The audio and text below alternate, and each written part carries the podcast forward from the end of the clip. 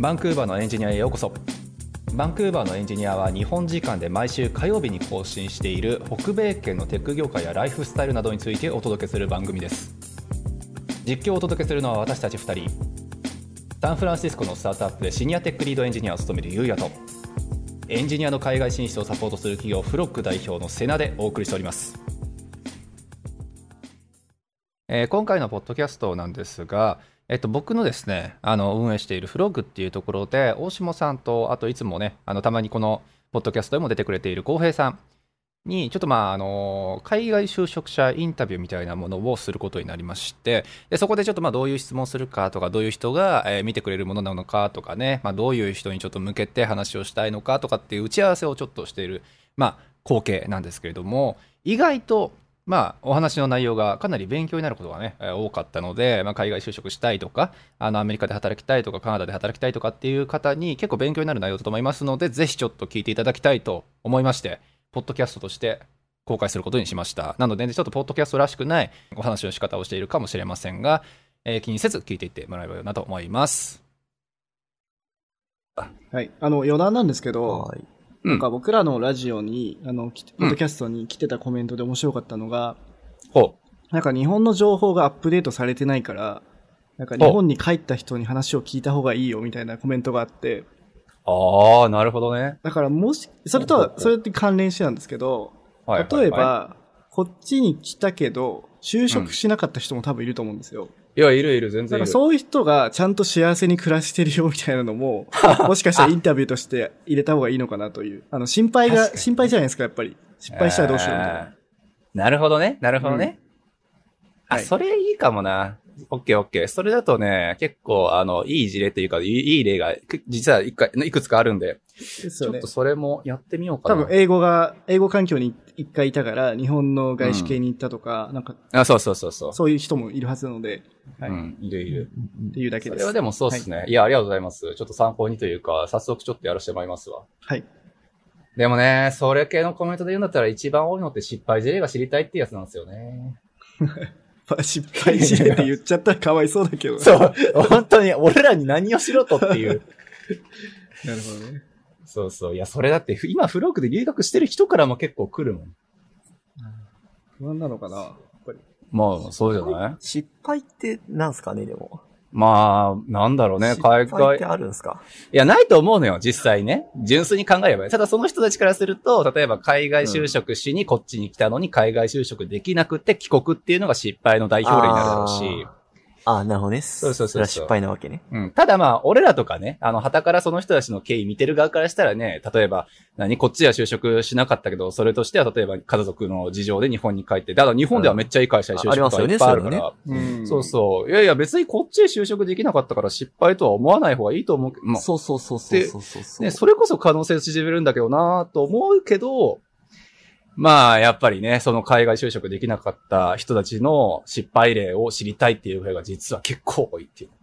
うん。うん、なるほど。馴染めないとかね。飯がまずかったとか。そうそうそう、それも合わないとか。うん。なんか海外そのそのものに合わなかった人っていうのは確かにいるよね。うん。まあ、それは成功でいいいいじゃないですか、なんか。いや、間違いない。ことを知れたっていうさ、その、ある種、ね、発見があったわけだから。いや、そうそうそう。それは間違いないんだよね。ただね、やっぱりそういう人たちって、なかなかやっぱり表に出してくんないっちゃうのは、くんないっていうのはあるのよね。やっぱちょっと失敗だと思っちゃう節もあるんじゃないですか、やっぱり。あの、自分で自分責めてるのよね、やっぱ。うん。ね、そんなことないのに。うん。そう。なんか難しいですよね。その辺の話するとね。あでも知りたいな、ちょっとその、ね、ちゃんと、ちゃんとというか、英語を活かして外資系に行ってるのかとかも気になるなと、まあ、でもそうですね。だから、いますよね、そういう、ね、いるいる、全然いる。だから、それこそ秀人さんのね、元同期でシ、シアトルの領事館で働いた女性の方とかは、うん、俺会社名忘れちまった、すごいなんかいい会社で働いてたんだよな。うん、日本帰って。だから、テック系のね、そう、あれはなかったけど。周りにでもそのテック系で、た、例えばなんかこう、あの、未経験みたいな感じで、できて、結局こっちで、あの、ちょっとしか働かなく、働いたのか働かなかったのか、ちょっとあの、はいはいはい。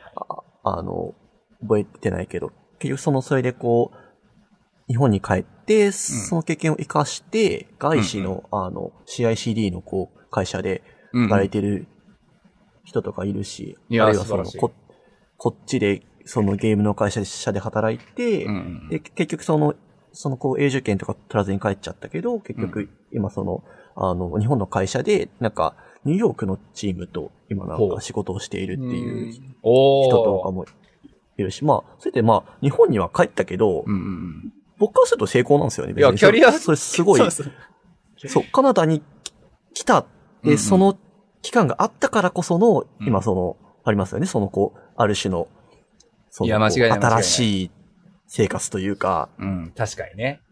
いや、そうなのよね。だから実際キャリア的に見たらもう絶対プラスじゃねえかっていうね、人たちも相当多いと思うから、うん、そんなめっちゃプレッシャーを有する必要ないんじゃないかなっていうのもね。ねそうそう、うん、あるんだけど。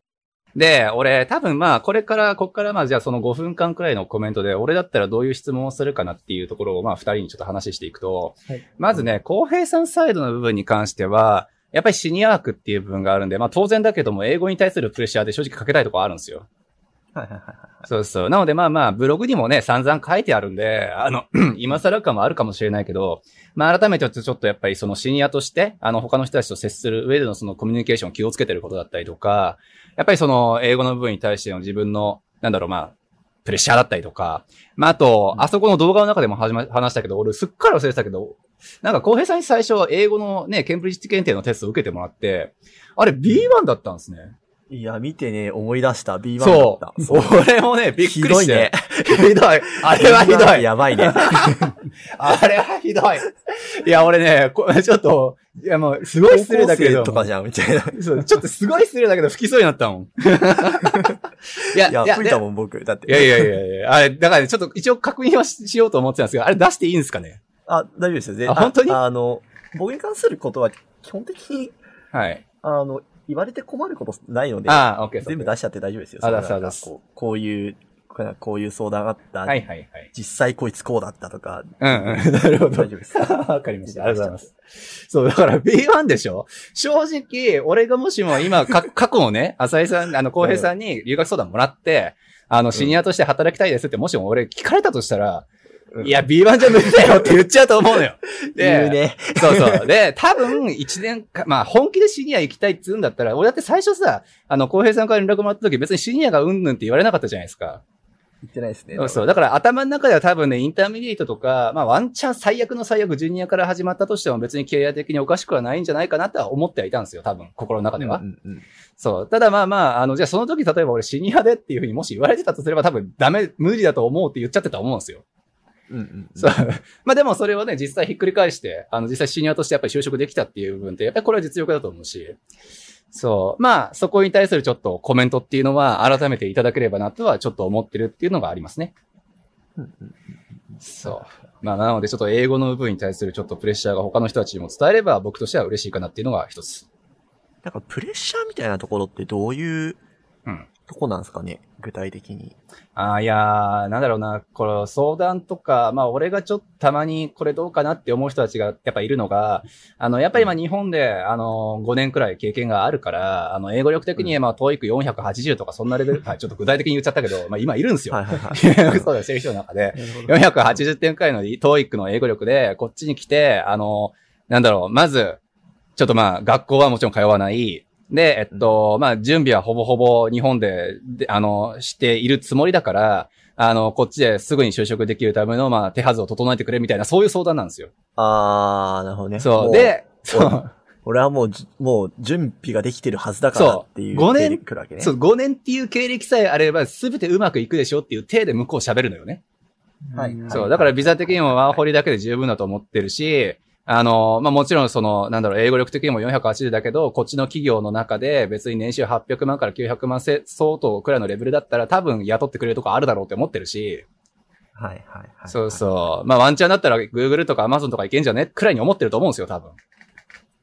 なるほどね。そう。っていうノリでやっぱりね、あの、話しかけてるくれる人はすごく多いので、まあまあやっぱりね、技術力があるからじゃあ英語力いらないかって言われたらもちろんそんなことないし、あと、たまにね、エンジニアで海外就職した人の中で英語力いらないかもとかって言ってる人がたまにいるから。ああ。そう。まあなんか他の、まあ、そう、他のに比べれば、接客業とかに比べれば必要ないよね、みたいな。それはそうですね。あ、そうそう。ポジションによるけど。そう。まあ確かにデザイナーとかに比べれば、まあまあまだマシかなっていうイメージは俺もあったりはするけど、それでもシニアレベルになるとそんなことももちろんないし。うん。ポジションによってそうなんか、ジュニアとかだってやっぱこう、受動的なコミュニケーションというか、その、なんか、ね、なんか指示を聞いて、はいっていうので、間違いないその、いい、いいけれど、だからその相手が、こん、その、コミュニケーションのこう、コントロールを持ってるというか、どれくらい持ってるかによって、はいはいはい。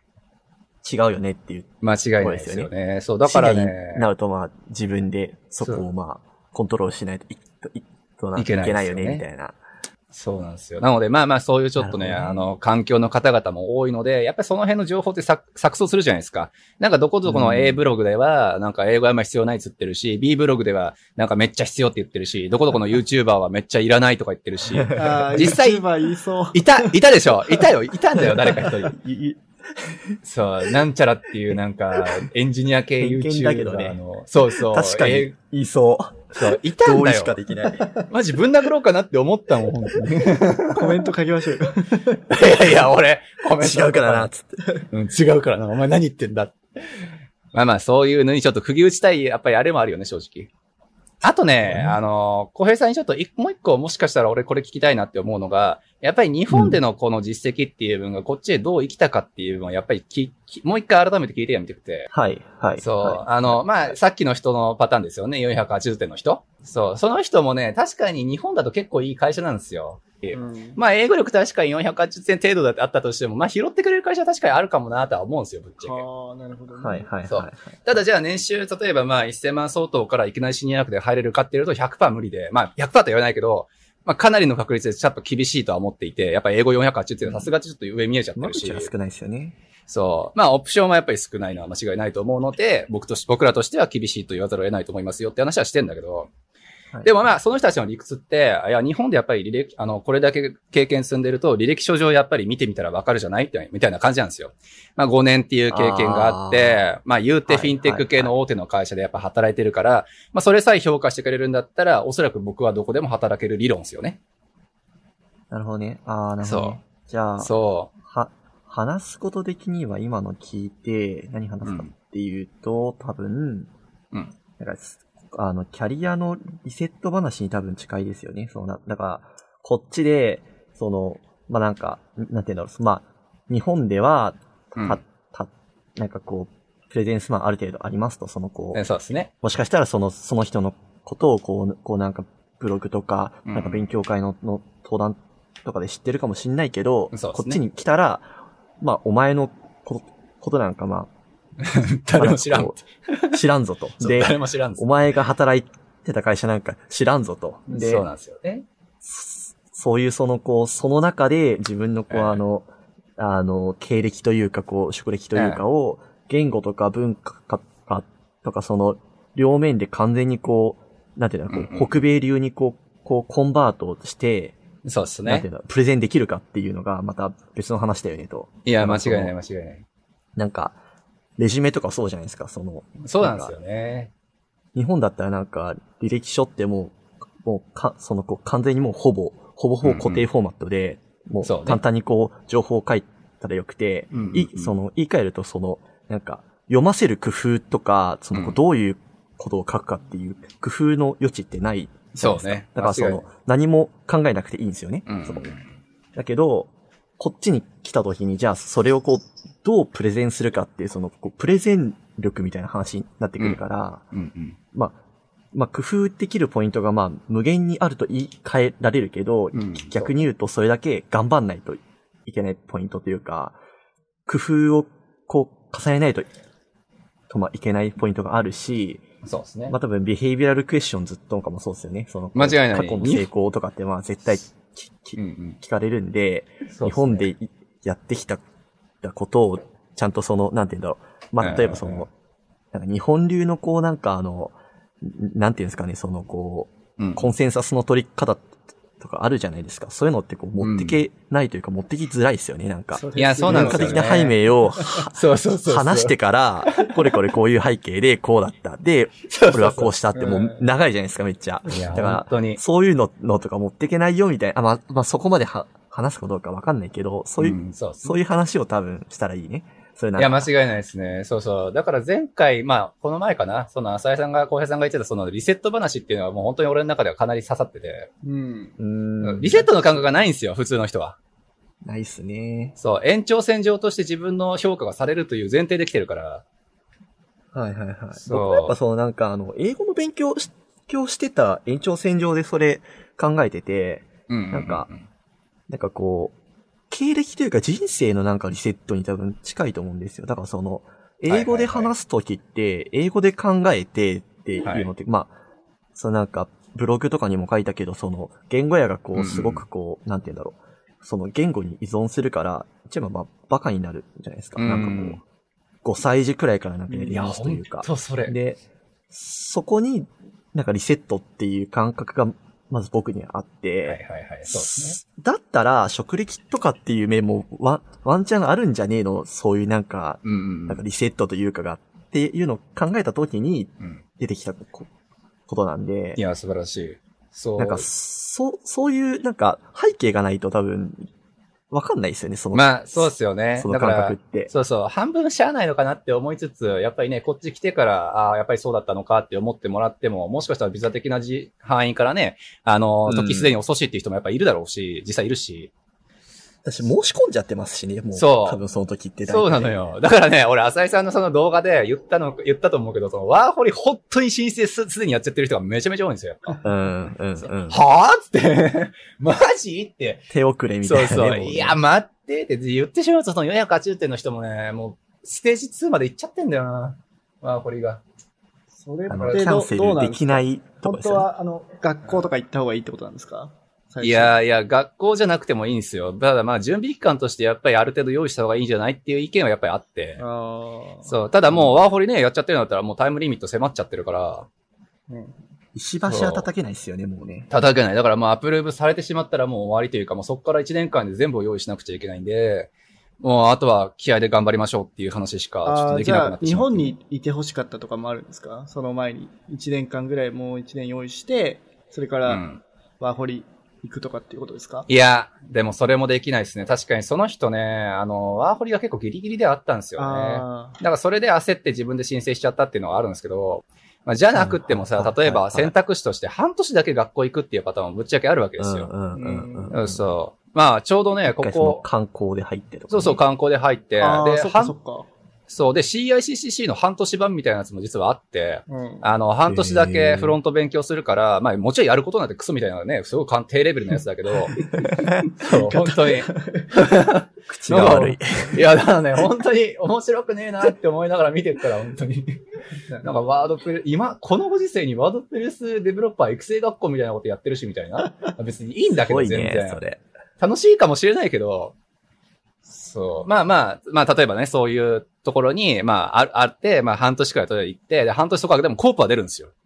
うん、そう。だったらまあまあ、半年コープ？そう、半年コープは出るんですよ、それが。ええー、面白い。そう、結構珍しくて、ここ半年、3ヶ月か4ヶ月くらい前にそういう学校ができたっていうんで、あのニュースがこっち出てきて、まあ使えなくはないと。うんうん、そう。例えばそういうね、あの、ワーホリの部分がギリギリで、えっと、30もうちょっとでいっちゃうんですっていう人も、まあ、ワーホリって30代のうちに申請さえ終わればいいから、うんうん、例えばね、うん、30の間はその半年プラス半年の学校行って、英語と、まあ、実績とっていう分とリファレンス作りやってっていう風にして、で、まあ、万全の状態作って、ワーホリ突入しましょうやっていうのも言えたはずなんですよ。うんそう。が、まあやっぱりね、申請しちゃってるっていうことで、もう結構時間も経ってるし、多分それ無理だろうなっていう感じになっちゃってるから、ワーホリだけで来んのか っていう感じよね、今。なるほどね。じゃあその人的には、ワーホリの中で、まあ仕事を見つけて、こっちで就職するっていうのが、もう彼の中のプランだったけど、うん、そうそう。実際厳しいよねっていうのが、フロックとか、まあ経験者の判断だったですね。まあ、できるとは正直思う。ただ、その、例えばシニア枠で、あのー、まあ、その人の年収おそらく800万、900万もらってるだろうから、うん、ね例えばそのキャリアアップっていう考え方で、それ以上の給与帯でもらえるかって言われると、うん、ちょっとオプションは少ないよねって言わざるを得ないよねそれが浅井さんの言うね、うん、あの、リセット理論ですね。そうそう。リセット理論だと思うのよ、多分。なるほどね。そう、だから、やっぱりそれが多いから。1-0で言ったらまあ、1だけどっていう話ですよね、だから。間違いない、そうそうそう。でも、逆に、そそれでも、あの、ジュニアで入りたいって思ってるじゃないんですか？それともやっぱりいいポジションで入りたいと思ってるんですか？いやいやもういいポジションで入ること前提ですよ、もはや。そこがなんか僕考えれないというか、僕もやっぱこっちだったら、やっぱこのこっち流のやり方をまず覚えて、で、もちろん英語も仕事の仕方も違うじゃないですか、日本と。ね。で、技術はあるから、後でそれはついてきて、また1年とか2年とか頑張ればシニアいけるかなっていう。言ってあげてそういう考えじゃないんですか？ちょっと僕逆にね、そそれはその気になってきた、なんか、その人のこと。多分、大島さんがこう、そのなんか、リセットの感覚があるからなんですよ。ああ、なるほどね。ちゃんとそのなんか、そのキャリアを積み直すじゃないですか。うんうんうん、そうですよね。で、それ言ったらね、セナさん叩かれるからね、多分ね。厳しいとか言って。いやでもね、そう、たださ、それで、あの、やっぱり、こう、こっち来てさ、あの、現地就職する人いるじゃないですか。で、した人たちの中でさ、あの、すごい大変で、もはやもう本当に苦しいのの極地でしかなかったです。もう誰にもお勧めしません、こんな海外就職っていう人もやっぱいるんですよ。うん。うん。そうそう。かたや、ね、あ、いやいや、自分は結構すんなりと、あの、海外就職できて、運ももちろん良かったけれども、まあ実力層のところで拾ってもらえたので、今はすごく楽しいですっていう人もやっぱいるわけですよ。うん。で、その差って、俺の中でやっぱりそのリセットできてるかできてないの感覚がやっぱめっちゃあって、うんうん、そう。そうですね。あの、そう。その運ってコントロールできないから、いや、間違いない。運以外のところで準備をするしかないんですよ。いや、そうですよね。本当に。いや、そうなのよ。だから結構ね、やっぱりそういう、まあ、その人その人のキャリアに対する考え方してないんだろうけど、キャリアアップしていって、永住権さえ取ってしまったら次のね、なんかステップでもっといいとこ行こうとかっていう風になるのかなって思ったら、うん、そう、一発目からすごいレベル高いとこしか受けないしっていう人もやっぱいるし。だからね、そこ僕気になってて、やっぱりなんかアメリカとか北米行くと、例えば大手、アマゾンとかフェイスブック、ガファに行きたい人が多いのかなって思うんですけど、あなんか有名な会社ってやっぱ北米多いじゃないですか、日本でも。そうね、そうね。それ、そこに行きたいんですか、やっぱみんな。なんか、なんて言うんだろう。うん、いや、俺でもそれで言うんだったら、相談の中には結構少数派かな、あ、そうなんだ。じゃあ、現地の IT 系だったらまあいいですよって人が大半ってことですか？そう。そこは浩平さんのね、結構相談に近いかな。あの、やっぱり英語環境でまずは、あの、働いてみたいっていう実現をするために、最初はスタートアップとかでもいいです。まあ、スタートアップでもいいとは書いてないけど、あの、うん、そうそう。まあ別に GAFA とかそんなレベルじゃなくてもいいですっていう人がやっぱ多い気はするんですね。ああ、なるほど、なるほど。うん。なんかこう、ある程度、やっぱこうなんか GAFA は、なんか、すげえ会社だっていうのが分かってるんじゃないですか。まあ、それはね、それはパッと入れる会社じゃねえな、みたいな。うん、まあ、それは確かにね。俺、だからあの、Google の出したインターンっていう映画は、映画は俺ダメだと思うんだけどな。あの感覚でね、あの、入れると思ってる人やっぱいるからね。そんなの映画あんの？知らなかった。あ、知らない？あれ、面白いよ、結構。あの、でもあれでしょ、どうせスタンフォードとかさ、MIT とかの人のいやいや、それの、違う、それのね、ストーリーとしては、あの、何も知らねえ30代くらいのおっさんたちが2人、あの、インターンとして Google に入っちゃいましたみたいなのが始まるんですよ。あ、そういう感じなんだ。で、まあ、Google 側としてはそういうなんか親しみあるところを見せたかったんだろうけど、絶対ないよねっていう、あの、批判の嵐を浴びてる。そうなんだ。絶対ないよね。まあまあ、それはちょっとされたわけですが、まあそんな、イメージで、おそらく、まあ、あの、小平さんの方に関しては、あのまあ、木曜日くらいかな。まあ、ちょっと5分、10分くらいのやつ撮らせてもらえればなと思ってるんで。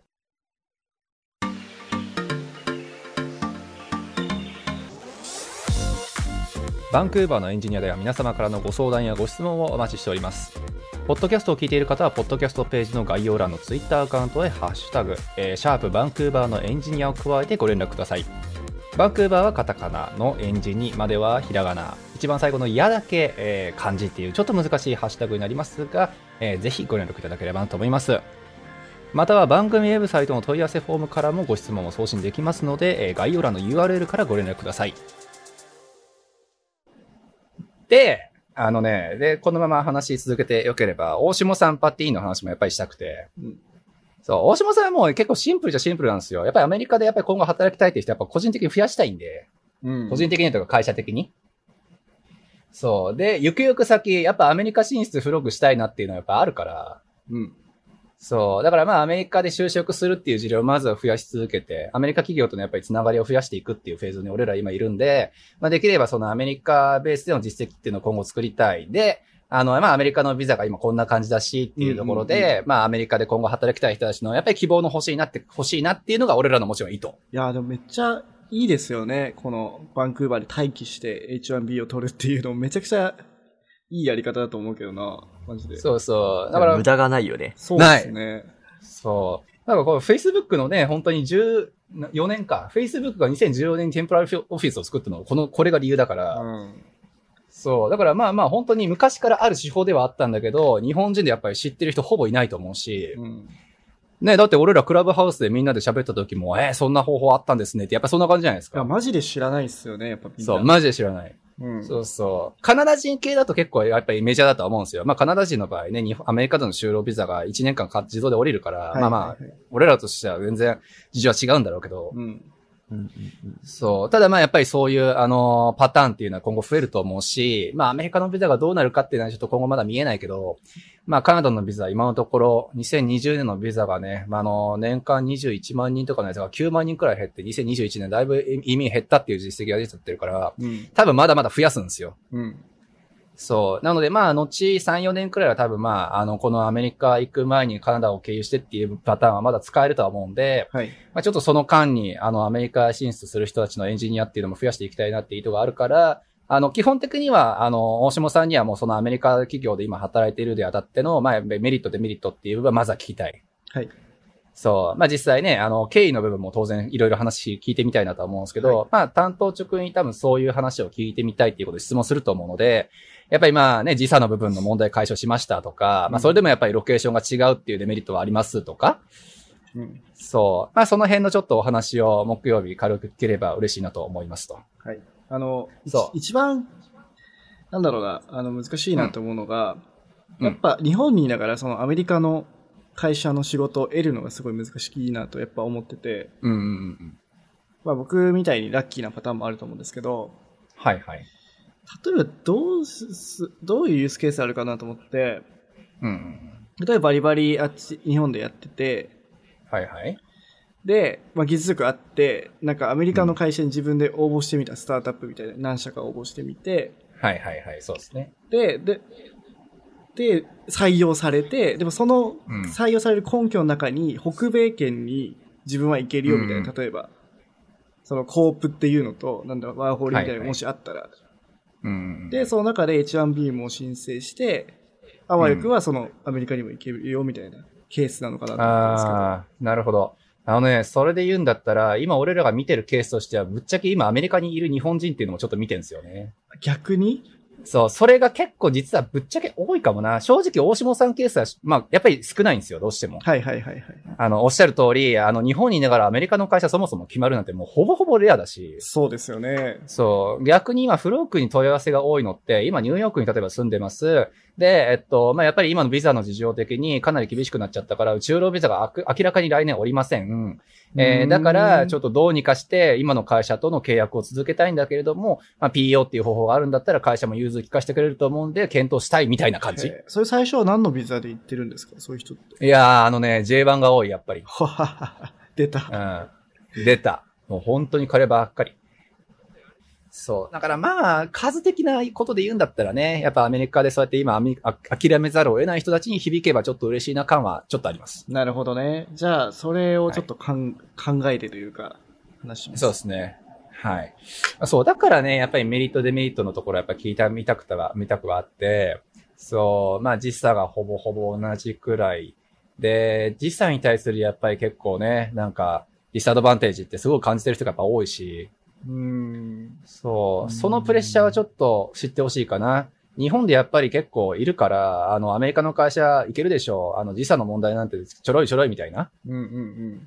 そうそう。いやー、言ってるほどじゃないと、言ってるほど簡単じゃないと思うけどな、みたいなね。そうね。だからそれもね、結構、あの、実際に YouTube でも言ってたと思うんですけど、やっぱ大きい会社、例えば GitLab とか GitHub とか、ね、もうリモート前提でやってて、はい、資本力めっちゃある会社だといけるんですよね、うんうんうん、日本からでも働くことは。確かに。でも、やっぱりね、そういう人って稀ですし、うんうん、まあ、なんて言うんだろうな、そのスタートアップとか、そういうとこって難しいんですよね、未だに。まあそうですよね、うん。間違いない。なんかあの、イニシアチブがどっちにあるかで結構違うと思うんですよね。だから、うん、なんか、いわゆるそのこう、例えば、まあ、GitHub とかも多分そうで、GitHub とかも、多分そのイニシアチブはサンフランシスコにあって、はい、あの、うちの会社もそうなんですけど、その、イニシアチブがその、あの、PST にあるんですよ。基本的に。うん、なるほどね。なるほどね。その、だからその、あの、マウンテンタイムとか、あるいはその、なんかこう、ロシアのタイムとか、あの、全部その、そっちがある種、こっちに合わせないとい、と、まあ、まあ、まあ、なんかいけないんですよ。なるほどね。そう、逆にその、こう、変、こう、なんていうか、外資というよりか、あの、うん、日本の会社で海外に、あの、はい、ブランチがあるっていう会社で働いてると、うん、あの、日本に、こう、今度その、こう、JST の側に、相手が合わせる、そう、形になるんで、そこで多分、結構、あの、なんか認識の差というか、なるほどね。なるほどね。それは面白いな。ああ、だからあれか、日本のね、会社で今働いてて、アメリカの例えば人とやり取りしてるから大丈夫でしょみたいな感覚でいたとしても、ね、それがイニシアチブが要するにどっちにあるかによっては話がまた全然変わってくるよねって話ですよね。そう、結局あの、あの、カンパニーワイドとか、あの、あるいはそのこう、なんか、チームワイドとかで、あの、タウンホール的なミーティングってあるじゃないですか、そのなんか。ありますね。その、その参加するけど、まあ、うんうん、あの、喋るというよりも、まあ、その、こう、聞いてるのがメインの、こう、はいはい、ミーティングのことなんですけど、うんうん、そういうミーティングが、こう、セットされるじゃないですか。まあ、あるいはその、こう、普通にこう、単純になんか重要な、なんかミーティングとかあったと,、として、そういう、まあ、そういうなんかこう、ミーティングのセッティングって、まあ、ある種、はいはい、ちょっとはこっちのこともこう、配慮はしてくれるけど、例えばね、その、例えばその、ここと、こ、こことヨーロッパみたいな関係性だと、どうやっても合わないんですよ。うん、まあそうよね。じ、あの、時間って。うん。要はその、こう、イニシアチブを持ってる側が8時間以上遅れてるとかな、はいはい、多分。うん。だからその、日本とサンフランシスコとかでもそうで、はいはい、はい、あの、日本側にイニシアチブがあって、サンフランシスコ側が弱いとか、うん、サンフランシスコにイニシアチブがあって、ヨーロッパが弱いとか、うん、ヨーロッパにイニシアチブがあって、日本がなるほど、ね、弱いって、あの、120度こう、あの、右に動くパターンだと、あの、でても合わないんで。なるほどね。面白いな、それは。そう、時間が。なので、そういう場合はもう、その、こう、合わせないといけない、どうやっても。なんかこう、まあ、夜にミーティング出るとかが多分、一番、現実界かな、きっと。まあ、そういうことですよね。だから、まあ、イニシアチブが弱い側の方が合わせるってことですよね、結局は。そうそうそうそう。逆ならいいんですけどね、それがね。まあ間違いない。本当それ。120度、あの、逆方向だと、まだ合うんですけど、うん、確かに確かに。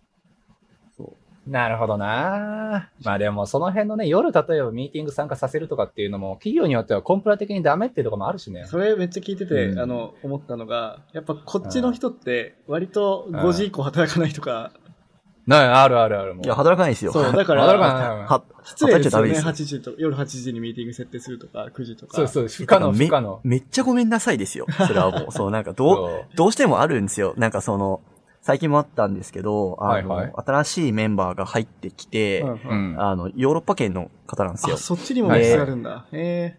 そう。で、オンボーディングをす、するというか、まあ、したいんだけど、僕がその、こう、こうなんかいろいろその、こう、なんか、ツアーするじゃないですか。はいはい。で、したいから、まあなんか、どうしてもまあ、ミーティング取りたいんですよ。なんか30分から1時間くらいっていう感じで。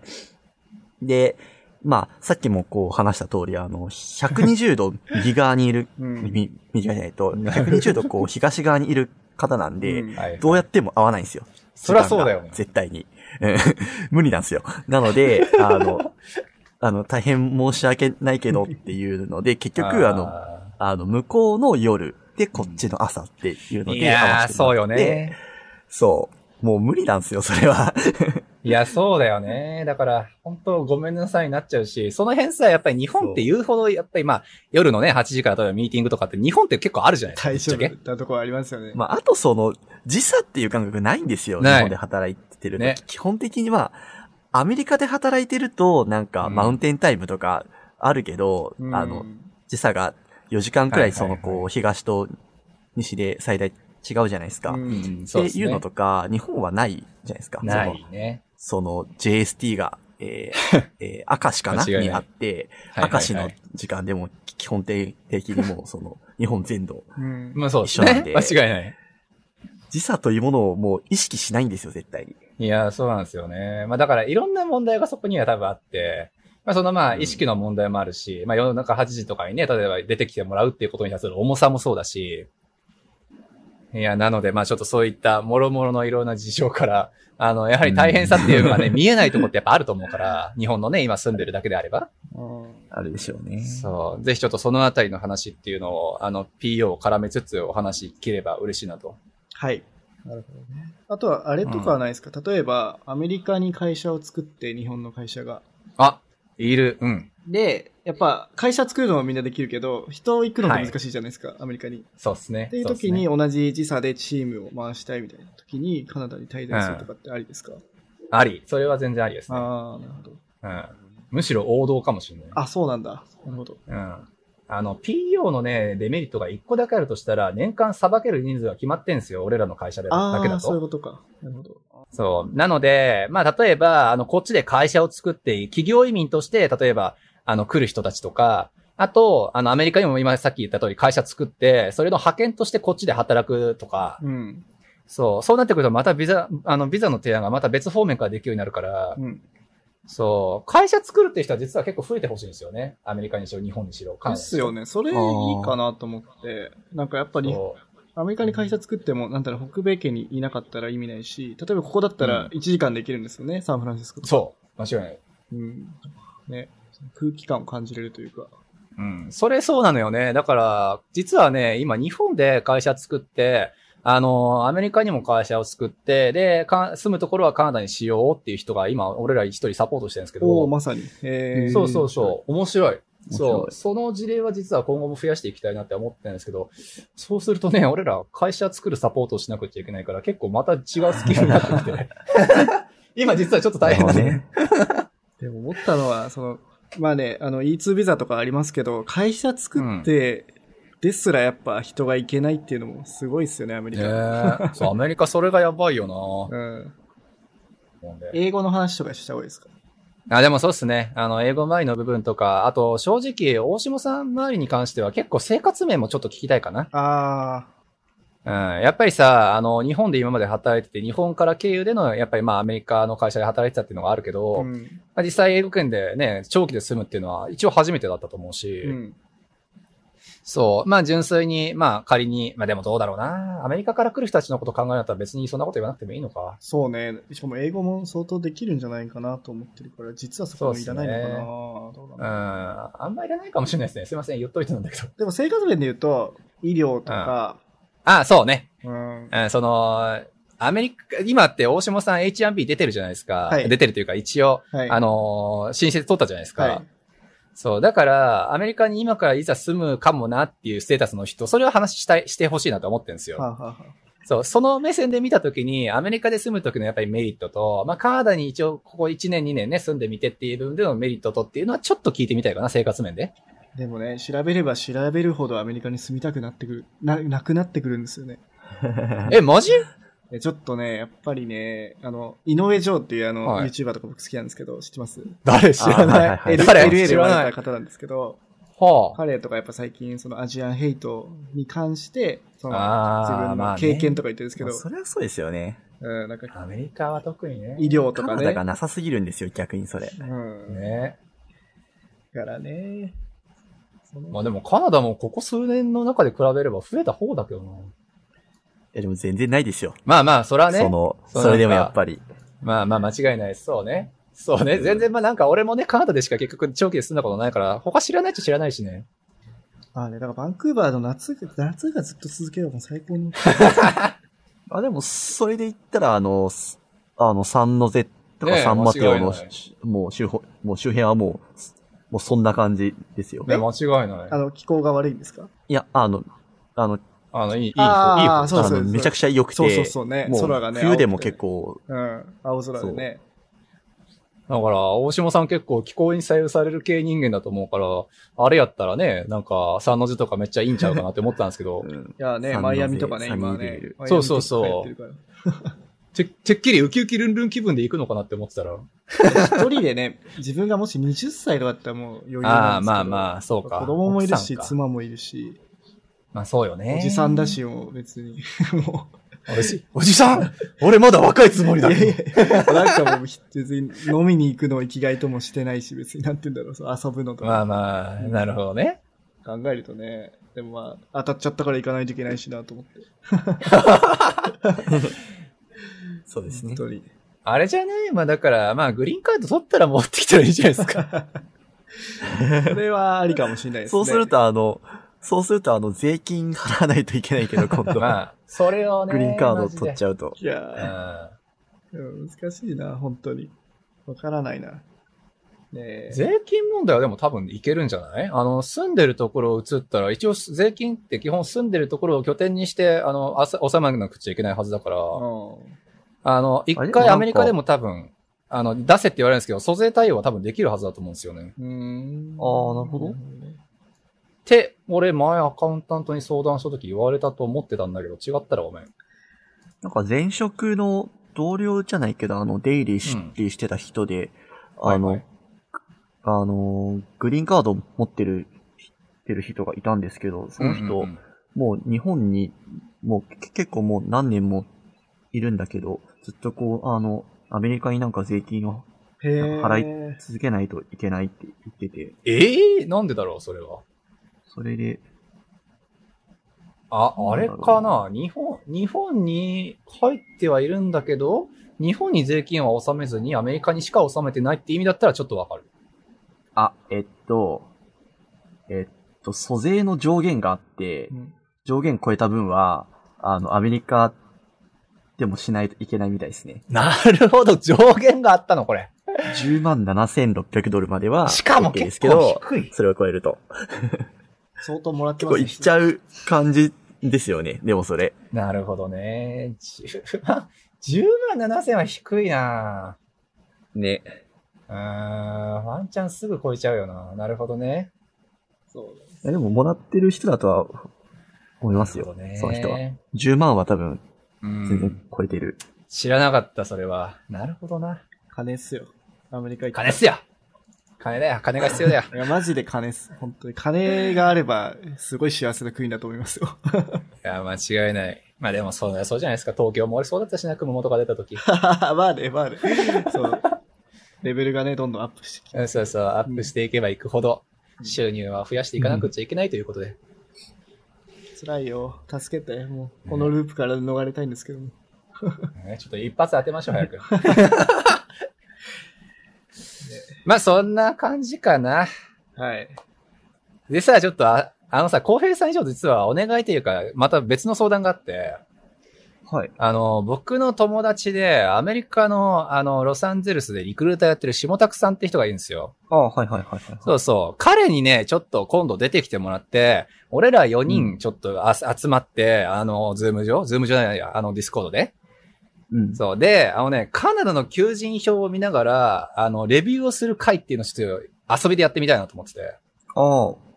面白そうですね。そう。あの、リクルーター目線から見て、この求人はめっちゃいいのか悪いのかとか、うん、あの、技術者目線から見て、この会社で働きたいと思うのか思わないのか、思わないなら何が理由なのかとか、うん、そう、キルなのか、ビューススタックなのか、いやいやそう、いやいやいい。いやいや言って、で、まあ、ビザ的な目線で、そうそう、ビザ的な目線で過去の事例からこういう会社はなって思うところは俺がコメントして、みたいな。うんはい。感じで、ちょっとね、あの、4社4用のちょっとお話をいろいろする機会っていうのを実はちょっと作っても、作って、作ったら面白いかなっていう話をこの間大島さんとしてて。うん。はいはいはい。そう。もしよかったらちょっと、どっかのタイミングでまた出演お願いできればと思ってるんですけど。やりましょう。来てくれるかな？いいとも。やっりが、ノリがしわや。